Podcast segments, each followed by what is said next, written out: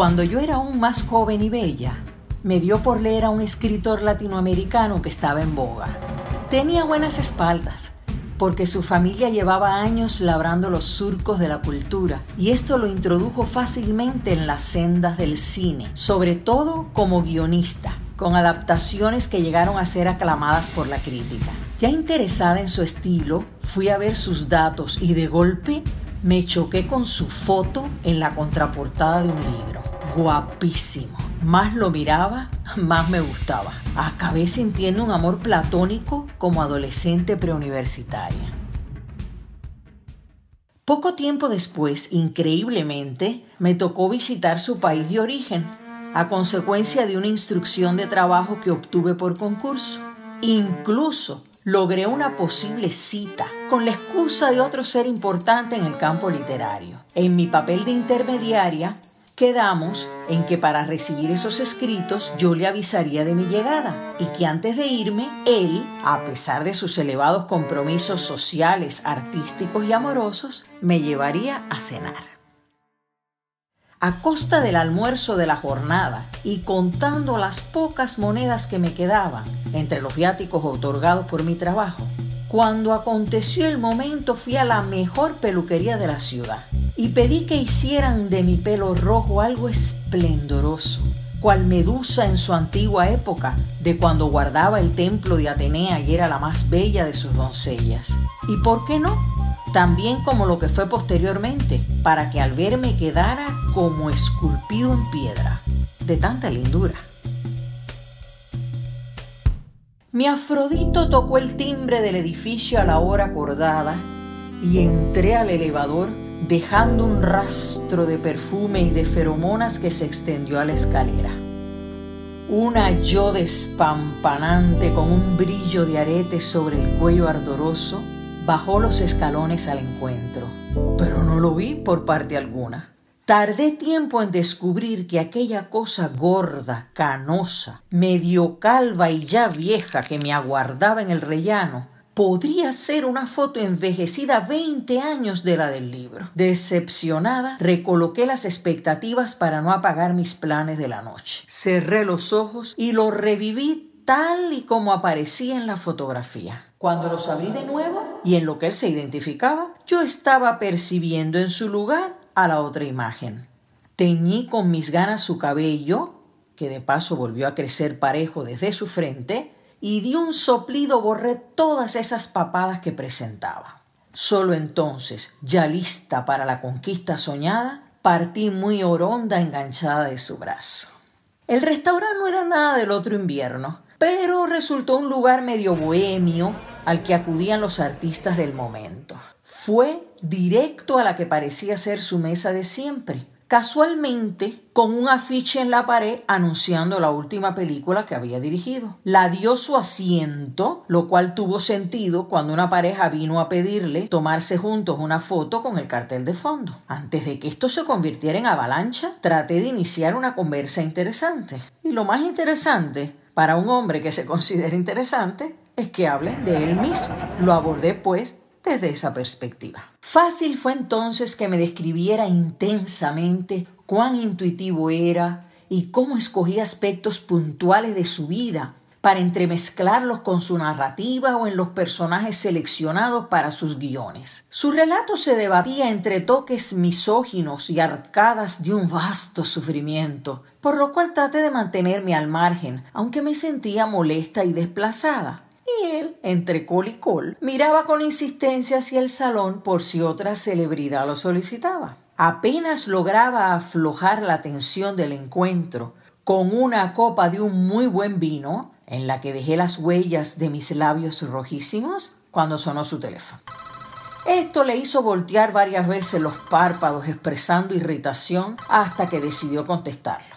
No, mi amor, estoy bien ocupado. Sí, una reunión de negocios. No, no estoy en casa, luego te llamo. Miró hacia arriba tipo otra vez. Y luego me alentó a no detener el hilo iniciado. Como si tuviera un localizador, ella se apareció en menos de media hora y se dirigió directo a nuestra mesa. Era de una belleza exótica, como una orquídea azalea. La reconocí de una de las últimas películas que pasaron en un festival de cine al que yo había asistido, con gran éxito.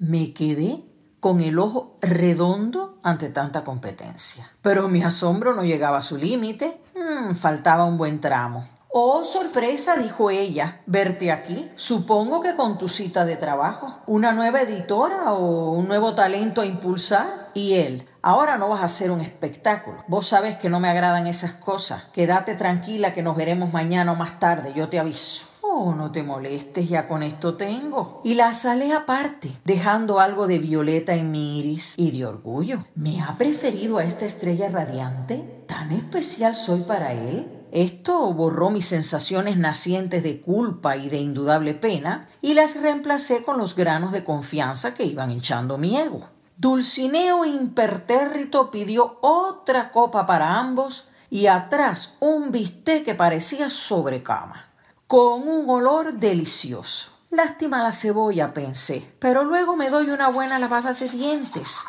Con este apetito no voy a desperdiciar tamaño bocado. Y mastiqué con la mayor finura, esperando que no se notara cómo resbalaba algo del aceite de oliva entre mis labios. Pero lo escurrí coquetamente con la punta rosa de mi lengua e hice un ladeo de cabeza muy mío. Entre pestañas vi que causaba el efecto esperado. Afrodito se sonrojó levemente. El haberme preferido a la Venus hizo que me afanara aún más convencida de que había tocado alguna fibra importante en ese corazón tan repleto. Después de la ensalada y antes del mousse, sentí en mi espalda la fuerza de una mirada extraña. Al mirarme de reojo, noté que no solo él se había percatado, sino que no le era indiferente. Me la di hasta alcanzar a distinguir otro ejemplar masculino que estaba hecho a mano. ¿Dos Adonis en una misma noche? me pregunté extrañada. Pues sí, y no solo eso, quería Guararey con el mío. Y al mío no le resultaba para nada ajeno el cortejo. Se le notaba su disposición a dejarse querer. Me preocupo, pensé. Este le da por igual a las dos manos. La competencia es muy fuerte. No sé si salga airosa de esta contienda. Pero las miradas furtivas se eliminaron solas luego de que Adonis II se acercara a la mesa y dejara al pasar constancia de su gusto por el Paco Jaban Purom La Nuit, marca muy celebrada y ya descontinuada. Adonis I ni se inmutó, así que si había algo por ese lado que no lo dudo, no tocaría para esa noche. Suspiré aliviada por segunda vez. Me sentí tan vencedora como Elena. Antes del cafecito comenzó a picosearse la conversa, breve pero ardiente, y tras una mirada de deseo, pidió la cuenta con prisa y atrás un taxi y volamos a su residencia, empezando a desahogarnos en el asiento de atrás entre boca y manos y roces locos. No sé cómo llegamos a la cama, aunque sea para terminar el acto, el largo y apasionado acto. Sábanas haciendo anillos, locura de almohadas, el placer más allá del placer. Lo que no apuntaba por el cansancio o por la edad, lo levantó el deseo ardiente que, según decía, yo le despertaba. Momento mágico balbució, incrédulo, fascinado. Y como si su conducta no fuera suficiente, me expresó al final que yo era la más entrañable, ardorosa, dulce, exquisita mujer con la que jamás del mundo, planeta, universo, había hecho el amor en su vida. Una experiencia única, inolvidable. Tristes las despedidas, y más porque yo marchaba del país al otro día. Pero ahí aproveché para hacerle una pregunta técnica. Vaya, una duda literaria que tenía como lectora, admiradora voraz. Le mencioné que siempre me llamó la atención que en sus historias apasionadas él saliera airoso, ¿Realmente pasaron así o tú las retocaste? Bueno, respondió sonrojado, suelen basarse en la realidad, pero no el desenlace. Esa es la licencia de ser un escritor. Y procedió a regalarme un retrato de dientes blancos en una mueca que no abandonaba su suficiencia en medio de tanto orgullo. Yo absorbí sus palabras como quien despertaba de un sueño y me desgajé suave entre las sábanas, resbalé casi en retirada, y mientras su sonrisa mariposeó las entrañas de mi útero, una musa acababa de ser fecundada. ¿Quién sabe? Terminé, imitando su gesto indiferente, y algún día te copie esa argucia para escribir una aventura lujuriosa y loca con algún personaje famoso. Una noche con el Dios del Amor de Teresa Fernández de Juan. La lengua de Sor Juana, saberes y sabores.